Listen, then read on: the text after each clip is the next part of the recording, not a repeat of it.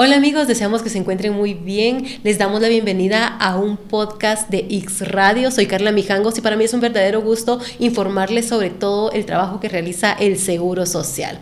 Hoy tenemos un tema de interés a nivel nacional porque vamos a platicar sobre la prevención del dengue, cuidados y dietas. Y para esto se encuentra con nosotros el doctor Rudy López, infectólogo de la Subgerencia de Prestaciones en Salud del Instituto Guatemalteco de Seguridad Social. Bienvenido, doctor. Hola, ¿qué tal? Buenos días, Carla, a tus órdenes. Muchas gracias, doctor, por este espacio que nos brinda en su agenda para conversar, ¿verdad?, de cómo se encuentra el dengue, qué es el dengue y todo sobre este tema. Coméntenos qué es el dengue. Pues bueno, eh, el dengue prácticamente es una enfermedad eh, metaxénica zoonótica transmitida por un vector que para todos es conocido, el mosquito o el zancudo Aedes aegypti, en donde realmente es una enfermedad eh, endémica, eso quiere decir que siempre va a estar presente. En la época lluviosa es cuando incrementan los casos, pero hemos visto que, que de manera consecutiva, más o menos cada cinco años, han habido brotes muy importantes. Según nuestra vigilancia epidemiológica, en el 2010, 2014, 2019, que ha sido donde más casos han habido y ahora en el 2023 en donde ha habido una, un importante crecimiento de la tasa de infecciones y reportes de esta enfermedad. Y es que usted conoce muy a fondo todo este tema, doctor. Coméntenos sobre su trayectoria como infectólogo. Ah, pues eh, eh, hice eh, la especialidad de enfermedades infecciosas en, en, la Ciudad de México, en la Universidad Nacional Autónoma de México y en el Instituto Mexicano de Seguridad Social. Tengo 23 años de haber regresado y estar fungiendo como jefe de infectología del Seguro Social de Guatemala. Y bueno, que ha sido una larga experiencia en estar manejando todo este tipo de de enfermedades infecciosas y también eh, tenemos la suerte de haber abierto el programa de maestría en infectología, donde hemos egresado como seis o siete infectólogos ya que están al servicio del país y al servicio de la institución. Y al servicio también de todos los guatemaltecos, ¿verdad? Que sobre todo pues hicieron frente durante el COVID-19. Ah, por supuesto, como eh, nuestra especialidad requería pues ser de primera línea y eh, ser parte importante de desarrollar los protocolos de manejo tanto a nivel nacional como a nivel institucional. Excelente, doctor. Volviendo al tema, existen diferentes tipos de dengue. ¿Cuáles son estos? Pues bueno, realmente eh, eh, diferentes tipos de dengue eh, sería en función a que hay serotipos de dengue, ¿va? hay serotipo 1, serotipo 2, serotipo 3, serotipo 4 entonces parece que tenemos cuatro posibilidades de, infectarnos, ¿verdad? El, eh, digamos, eh, en función a esto, pues cuando uno eh, adquiere un serotipo previamente, pues ya está uno protegido. Entonces, simplemente pues tenemos que estar vigilando qué serotipo es el que circula, ¿verdad? Para entonces estar un poquito eh, con cuidado de no poder eh, adquirir eh, una nueva infección. Y los tipos realmente de dengue clínicos pues son dengue sin signos de alarma o dengue, dengue con signos de alarma o prácticamente el dengue grave, que ese pues definitivamente requieren cuidados en una unidad de terapia intensiva hospitalaria. Y para conocer un poquito más sobre este tema, ¿cuáles son los síntomas que los diferencia a estos cuatro tipos? Pues realmente no hay ninguna diferencia entre, estos, eh, entre los serotipos, sino que realmente el dengue se presenta como un cuadro febril, digamos, en los primeros eh, tres días después de que eh, hubo exposición y, e infección tanto al vector como al virus, entonces es el síndrome febril. Son fiebres muy, muy altas y un ataque al estado general con mucho dolor de cabeza, mucho dolor corporal y también tendencia al reposo porque realmente el, organismo pues eh, eh, pierde cualquier tipo de, posibilidades de, de, estar muy activos precisamente por el ataque al estado general, tanto por el dolor muscular, dolor articular, dolor este, óseo y también mucho dolor de cabeza y mucho dolor eh, muy clásico que se define como dolor detrás de, de los ojos. Excelente, doctor. Platíquenos en sí de qué mosquitos son los que transmiten el dengue. Pues prácticamente es el mosquito Aedes aegypti, que, que es, es uh, una especie eh, vigente en, toda, en todo el sector tropical al que pertenecemos. Pues esta no es una enfermedad exclusiva de América Latina, también eh, está en Asia, en África, en donde pues eh, se han hecho muchos esfuerzos también para, para desarrollar la vacuna. Pero este vector permanece aquí en este sector y lo único que, que, se observa es que en estas épocas lluviosas es cuando se incrementa el, el, digamos, el crecimiento y los huevos de estos mosquitos, en donde prácticamente las intervenciones los esfuerzos es controlar estos reservorios. Pero es eh, algo también que es bien importante que este mosquito, este vector, también provoca infecciones como la fiebre amarilla, que aquí con nosotros pues eh, no se ha reportado, pero en otros sitios sí. También eh, otras arbovirosis como chikungunya o zika. Pero básicamente pues siempre va a haber presencia de este mosquito o zancudo aquí en nuestro país y en nuestra región tropical. ¿Y existen diferencias entre chikungunya y zika y el dengue? Sí, sí, claro, sí. Eh, digamos, el, el chikungunya se ha caracterizado por mucho edema articular y mucho dolor articular. Y eh, aparte de los síntomas que son comunes como una enfermedad febril de esta naturaleza. Y el Zika, pues eh, la característica es muy importante, es que va acompañada de conjuntivitis y también una complicación también muy seria de Zika es el nacimiento de, niños con microcefalia cuando las mujeres embarazadas han adquirido esta infección. Entonces siempre es importante eh, hacer estas diferencias, aunque realmente nuestros reportes epidemiológicos eh, se, se, ha visto que el dengue es básicamente con el, el, el que, que se ha disparado, el que está más prevalente y es el que eh, con las técnicas diagnósticas que tenemos de laboratorio, pues el que más se ha identificado. Excelente, doctor. ¿Aproximadamente cuánto tiempo dura el virus en un paciente? Pues eh, el promedio es que dure de 5 a 7 días. También hay pacientes que tienen una fase de convalecencia más prolongada hasta dos semanas, ¿verdad? Pero en general, eh, las primeras manifestaciones se dan a las primeras 72 horas, o sea, tres días después, que empieza con la fiebre y prácticamente la duración eh, promedio es de 7 a 10 días. Por eso es que cuando los pacientes llegan a nuestros servicios, pues prácticamente su suspensión para asegurar su adecuada recuperación es de un promedio de 7 a 10 días que se les suspende de labores o se recomienda un reposo en casa. ¿Y qué tan grave es, doctor? pues eh, el dengue puede ser tan grave que puede ser mortal. Esto es eh, un poco la importancia que tiene eh, identificar adecuadamente los signos de alarma, ¿verdad? Porque el dengue sin signos de alarma, pues prácticamente es una enfermedad que puede pasarse en casa con un tratamiento nada más uh, sintomático y, y básicamente tener adecuada clasificación de los casos. Cuando hay dengue con signos de alarma, pues prácticamente ya el cuadro pues eh, se acompaña de mucho dolor abdominal, muchas eh, náuseas, vómitos o diarrea, también puede haber eh, problemas de afección del hígado o sangrados espontáneos que también hay que vigilar.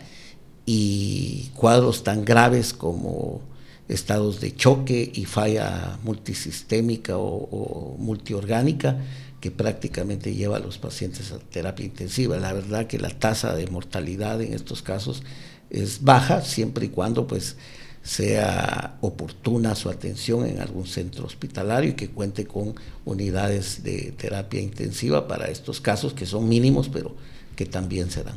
Y es que esto que usted menciona es muy importante, ¿verdad? Porque no debemos esperar a que se presenten estos síntomas que usted menciona para ir al médico, sino que, o sea, si, se, si tiene los síntomas más leves, ¿qué síntomas podría decirse que, bueno, voy al médico antes de que esto avance? Sí, hay que reconocerlos, ¿verdad? Porque prácticamente creo que nuestra cultura es que cuando uno se siente mal y va a. Eh, alguna consulta médica, pues obviamente hay que estar seguros de qué infección es. Entonces hay eh, exámenes de laboratorio que nos confirman eh, que está infectado por dengue. Automáticamente el clínico, el médico, debe ser capaz de reconocer si es un dengue sin signos de alarma, eso quiere decir que tiene que hacer una evaluación médica completa y descartar eh, estas complicaciones que te estaba comentando. Obviamente hay algunos estudios de laboratorio también que acompañan el diagnóstico, por ejemplo, ver niveles de hemoglobina, hematocrito, ver el nivel de plaquetas, ver el perfil de hepático de las pruebas de función hepática para ver si están o no muy alteradas, ver y palpar el hígado a ver si no tiene mucho crecimiento. Entonces, media vez se descarte eso, pues prácticamente eh, la enfermedad va a ser autolimitante y solo controlar la fiebre y controlar el dolor y es más que suficiente. Pero eh, al final de cuentas, si, si el médico tiene alguna sospecha de que el paciente está cursando con algún signo de alarma, lo mejor es eh, una observación eh, en un centro asistencial, ¿verdad? O en un hospital y estar eh, viendo que, estos signos del alma no vayan a tener ninguna complicación. Y algo muy importante también es no automedicarse, doctor, ¿por qué? Bueno, realmente eh, existe el, digamos, el riesgo de que mucha gente quiera controlar este, fiebre o dolor con unos eh, medicamentos ah, antiinflamatorios no esteroideos que básicamente en este caso pues no ayudan mucho, sino que realmente tiene que ser eh, acetaminofén, paracetamol y estar muy bien hidratado y con reposo, porque si no esto pues puede en un momento dado pues eh, ser contraproducente a la hora de, de que la resolución del cuadro pues eh, no sea la que estamos esperando cuando se hacen las cosas mejor orientadas por un profesional de la salud. Exactamente. ¿Qué edades son las más, las más propensas a padecer de esta enfermedad al momento de que un mosquito pues haga la picadura, verdad? Pues realmente eh, lo que hemos observado en este brote actual es básicamente que el grupo eh, más afectado es el grupo de 0 a 15 años, probablemente los eh, grupos de más alto riesgo pues son los menores de dos años que pueden tener mayor complicaciones. Ahora de la población adulta, pues también la gente de la tercera edad con algunas comorbilidades, pues pueden tener algún tipo de, complicaciones o presentarse mal, presentarse más con signos eh, de alarma, que son los que realmente hacen que sean eh, perfectamente vigilados el, asunto es que la tasa de mortalidad es baja y realmente pues eh, los casos de eh, dengue con signos de alarma también son más bajos que lo que se registra en relación a dengue clásico o dengue sin signos de alarma. Usted mencionaba comorbilidades. ¿Cuáles son, son estas, doctor? ¿Diabetes? Correcto, pues eh, son los pacientes que tienen algún tipo de enfermedades crónicas, como ejemplo hipertensión, diabetes o problemas eh, de insuficiencia renal o problemas pulmonares crónicos que a la larga pues se mantienen en un, en un estado inflamatorio constante y cuando viene un insulto infeccioso de este tipo pues prácticamente el sistema inmunológico a la hora de responder pues puede en un momento dado pues condicionar a que el cuadro sea un poquito más complicado de lo esperado con gente que no tiene esos factores de riesgo. Durante el proceso de estar infectado con dengue, ¿existe algún tipo de dieta o pueden comer de lo que sea o, afecta en algo la comida? Pues obviamente cuando hay cuadros eh, febriles eh, siempre hay un estado de inanición, prácticamente los, los sujetos o los pacientes pierden un poquito eh, el apetito, también los síntomas gastrointestinales como náusea o vómitos no les permite tampoco tener una, una dieta libre, entonces se recomienda abundantes líquidos, se recomienda dieta hipograsa, eh, vegetales, jugos naturales, que en un momento dado pues eh, el, paciente pues puede tolerarlos de mejor manera. Hay algunos pacientes pues también no, eh, no tienen mucha afección de este tipo, entonces prácticamente pueden comer obviamente en este caso se recomienda comida así sana, no comida chatarra, porque definitivamente pues cuando uno está enfermo pues eh, amerita que, esos eh, hábitos alimenticios pues en ese periodo pues sea lo más correcto posible. Y es que puede que eh, existan algunos alimentos que al final vengan a nutrir el virus, ¿verdad? En algunos casos, no sé si pasa esto con el dengue también. Pues cuando realmente eh, eh, se ven alguna, algunas pruebas de alteración de la función hepática, entonces también pues comidas muy grasosas pues no son muy recomendables porque también es darle un poquito de más carga al hígado que, que ya tiene un estado inflamatorio que aunque sea leve, pero también no va a poder eh, tolerar o manejar bien eh, este tipo de dieta. Excelente, doctor. Vamos a ir a una breve pausa, pero al volver vamos a continuar platicando sobre el dengue, cómo podemos prevenirlo, eh, qué tipo de alimentación llevamos, como estamos conversando en este momento. Tenemos acá mucha información, tenemos al experto con nosotros hoy, acá del Seguro Social. Por favor, los invito a que se queden con nosotros, ya volvemos.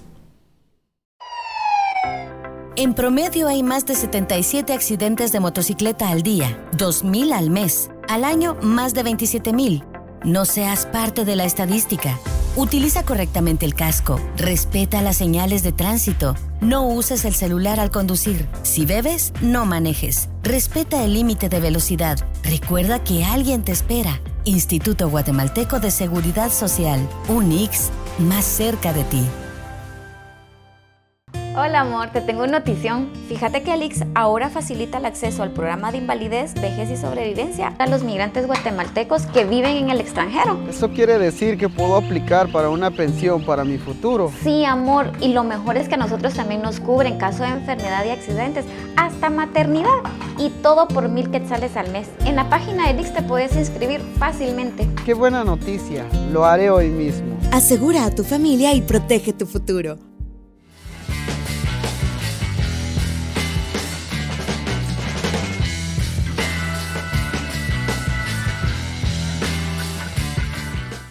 Somos el podcast X Radio y continuamos hablando sobre el dengue y para esto se encuentra con nosotros el doctor Rudy López. Doctor, estábamos conversando entonces que hay ciertos alimentos que nutren pues eh, algunas enfermedades. En este caso, pues las grasas las debemos de prevenir en el sentido de que nuestro hígado pues está trabajando de una forma diferente al momento de tener dengue. Continuemos eh, conociendo más sobre esto. Pues eh, eh, como insisto, pues uno con un cuadro febril, pues prácticamente eh, resulta ser inapetente, siempre hay anorexia o falta de apetito, entonces uno debe de, tratar de que los enfermos pues estén consumiendo alimentos, básicamente pues digamos dieta líquida es bien importante porque ellos deben de estar muy bien hidratados y realmente eh, frutas, verduras son muy recomendables. Porque como te insisto, hay una reacción inflamatoria que en un momento dado, pues eh, siempre los, los datos de uno debe de investigar, también son las pruebas de función de hígado y si realmente uno las encuentra alteradas, pues prácticamente debe de recomendar eh, una dieta pues libre de grasas, que es lo más recomendable. Excelente, doctor. ¿El Seguro Social desde cuándo viene brindando este servicio de infectología en el Seguro Social? Pues bueno, nosotros pues tenemos una unidad de, infectología que, atiende todo este tipo de pacientes, pero tal vez eh, la función más importante es la eh, unidad de epidemiología, en donde se lleva a cabo la vigilancia epidemiológica de todos estos casos y cuando realmente se empieza a notar un aumento de, los casos, pues prácticamente se activan muchos mecanismos a todas las eh, direcciones y unidades hospitalarias o unidades de atención en el país para que se preparen con insumos, tanto de medicamentos como de pruebas diagnósticas, también para que se prepare el personal médico con todas las guías de manejo y también una orientación adecuada para que puedan reconocer la enfermedad y reconocer eh, más claramente si los pacientes están llegando con cuadros de signos de alarma o no, o cuando realmente reevaluar a los pacientes y también eh, ver eh, y, educar al personal médico también para reconocer el dengue grave que prácticamente pues de una vez amerite a una unidad de terapia intensiva. Y también los esfuerzos que se hacen en prevención, creo que eh, Relaciones Públicas ahí tiene un papel muy importante por toda la divulgación de información a la comunidad para realmente enfocarse en prevención y, cuidados eh, que ameritan cuando se da este tipo de, brotes eh, infecciosos. Así es, doctor, y es que el seguro social, pues el trabajo es enfocado en materia de prevención, como usted bien lo mencionaba, ¿verdad? Es muy importante que todas las personas pues se informen a través de nuestros medios oficiales, como es Xguate, en donde siempre eh, estamos compartiendo información. Eh, todos los años se realizan campañas, doctor. ¿Qué es lo que se realiza en esas actividades? ¿Se hace tamizaje o, qué, o se les imparte información? ¿Qué es lo que hacemos? Pues creo que la intervención eh, más importante a nivel de salud pública es eh, reconocer la enfermedad, reconocer que estamos en eh, una tasa de infección mayor de la esperada y que también que la población reconozca que probablemente el control del zancudo es lo más importante. Entonces, que la gente tenga claro que no debe tener reservorios de zancudos, por ejemplo, aguas estancadas o llantas o basura en donde permita que, que sea eh, lugares adecuados para que crezcan los zancudos y se reproduzcan las larvas. También este, existe eh, eh, la posibilidad de que reconozcan que deben de protegerse de, las, de los piquetes, usar repelentes para evitar las picaduras. También hay sitios en donde realmente se recomienda que la gente duerma con cortinas eh, o con pabellones también para evitar este, que sean eh, picados por los zancudos y también proteger a, los niños, ¿verdad? De que, de que eh, reciban prácticamente todos los, cuidados para evitar prácticamente ser picados, porque realmente como reconocemos, esta es la forma en que se va a transmitir la infección. Entonces, eh, cuando la comunidad reconoce que hay un problema y, toma cartas en el asunto, pues ese es el papel fundamental de los salubristas y también de institución como la nuestra, en donde hay que eh, retroalimentar a la población de que realmente ese tipo de intervenciones pues va a controlar eh, la tasa de, de infección que en estos casos se ve incrementada. Y este también es un trabajo interinstitucional, ¿verdad? Porque el IX también trabaja de la mano con el Ministerio de Salud. Sí, prácticamente pues eh, eh, el Sistema Nacional de Epidemiología de, Salud Pública pues prácticamente este, genera reportes también por semanas epidemiológicas como nosotros. Entonces muchas veces hay, ah, hay evidencia de que tanto ellos como nosotros estamos observando un, brote eh, de casos, un reporte de casos mayores de los esperados. Entonces ahí es donde tanto se coordina tanto el ministerio como el instituto para hacer esfuerzos en conjunto para eh, que se hagan intervenciones puntuales bajo el punto de vista de salud pública. Y a cada institución, por ejemplo, pues tendrá sus controles eh, hospitalarios o unidades asistenciales también para que se pueda diagnosticar de mejor manera eh, reportar también, porque a veces tenemos el problema del subregistro de casos, a veces los casos que estamos reportando pues no son los reales, porque a veces eh, no se reportan adecuadamente o también los pacientes van a, médicos privados que también no reportan estos casos a, las entidades eh, públicas que llevan a cabo el registro de estos datos. Actualmente, ¿cómo nos encontramos a diferencia de otros años? ¿Esto se ha reflejado algún aumento o continuamos igual? ¿Cómo se encuentra la situación? Pues realmente cuando se eh, generan intervenciones de este tipo, pues la idea es que básicamente pues esta, estos diagnósticos empiecen a aplanarse, como eh, eh, sabes tú, pues vienen curvas en pleno crecimiento, entonces lo que hay que hacer es aplanar esa curva y lograr después que haya descenso. Y eso se logra bajo este tipo de, intervenciones. Y realmente eh, hay que involucrar a, a, líderes, autoridades y a la población en general para que tenga esa capacidad de reconocer que estamos experimentando un problema de salud pública y este tipo de acciones pues prácticamente lo que requieren es que eh, se controlen esta, estas infecciones. Y este tema también se trata en el interior del país. El Seguro Social tiene cobertura tanto en la capital como en el interior del país. ¿Cuántos pacientes aproximadamente con dengue han atendido en lo que va del año? Pues prácticamente diagnosticados, eh, llevamos ya más de 3.000 casos en donde realmente hemos visto que la gran cantidad de casos pues han sido de dengue sin signos de alarma, que eso es muy bueno.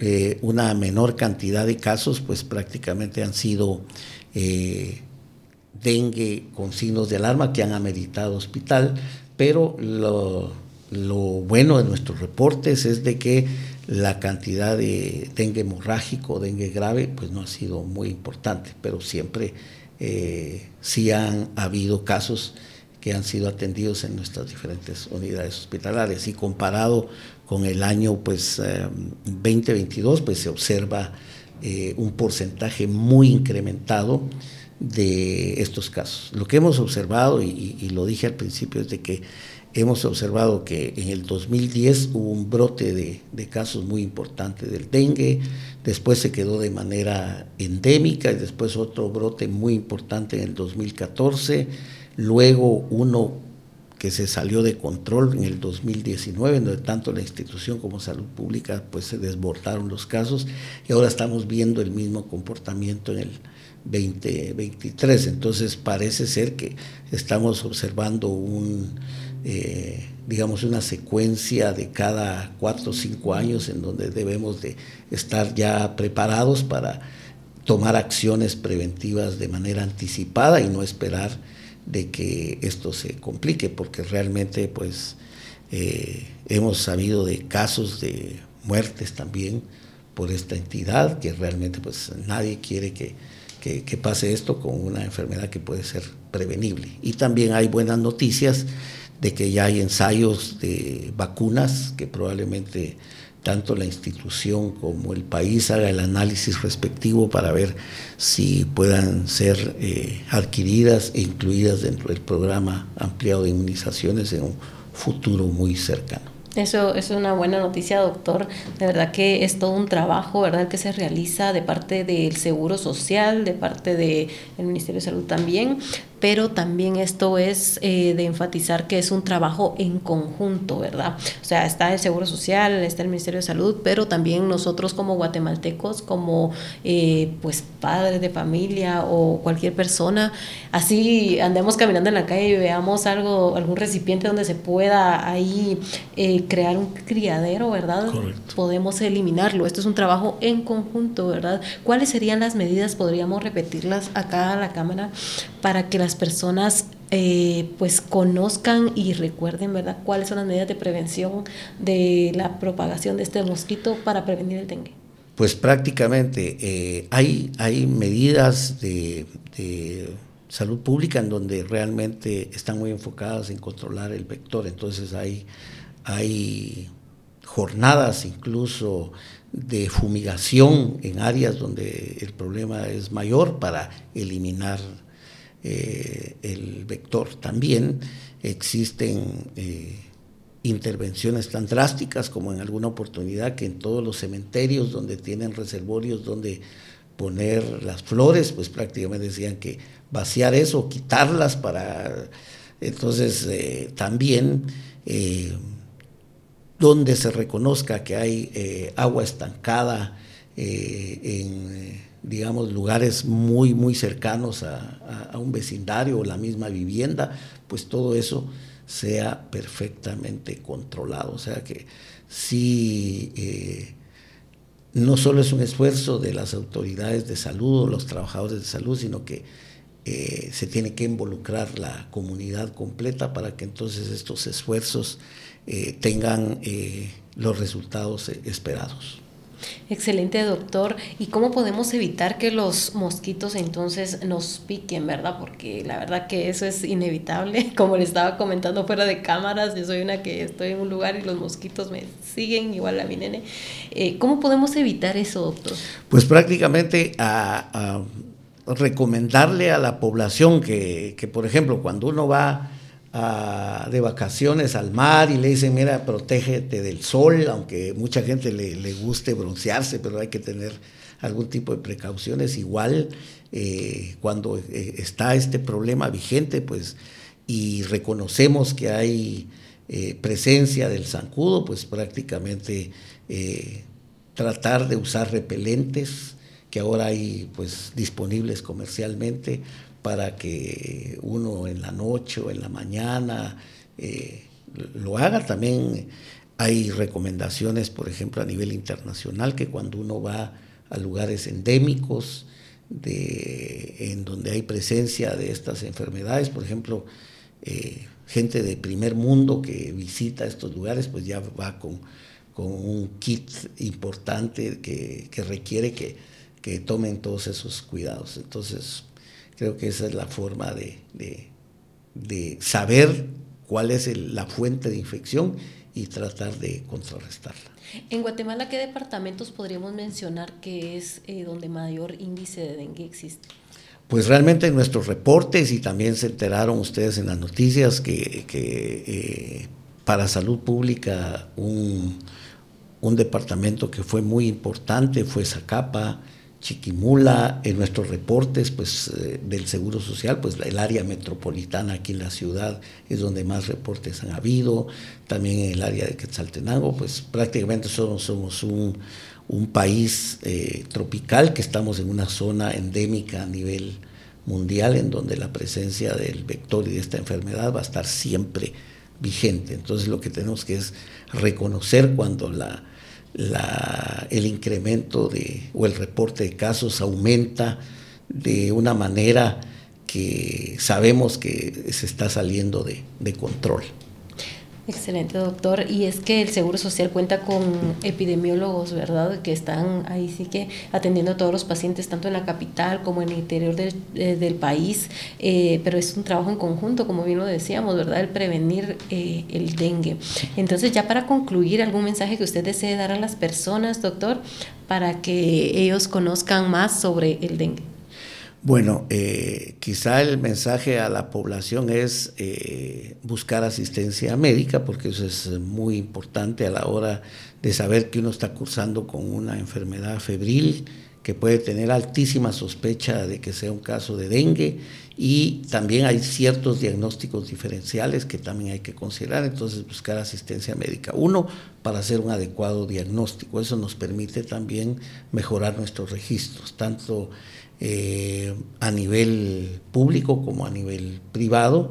También eh, que la población eh, sepa que cuando hay una buena vigilancia, una buena orientación médica, pues las posibilidades de, de complicaciones pueden ser oportuna. También que no se alarmen porque a veces hacen exámenes de hematología y ven que las plaquetas están bajas, piensan que van a empezar a sangrar y la verdad ese no es un elemento crítico para considerar que se vayan a un hospital o no, pero con una buena eh, asistencia médica y una buena asesoría, creo que, que la cosa es bien cuando realmente uno se enferma. Y también lo más importante, y lo hemos platicado aquí, es la prevención. Entonces, si yo puedo tener la capacidad de poder eh, evitar eh, que pueda ser infectado por, por, una simple picadura de un zancudo, pues yo haré todos los esfuerzos para ver que el vector no esté y si está fuera de control, pues yo protegerme para que no pueda ser eh, prácticamente eh, infectado por este virus.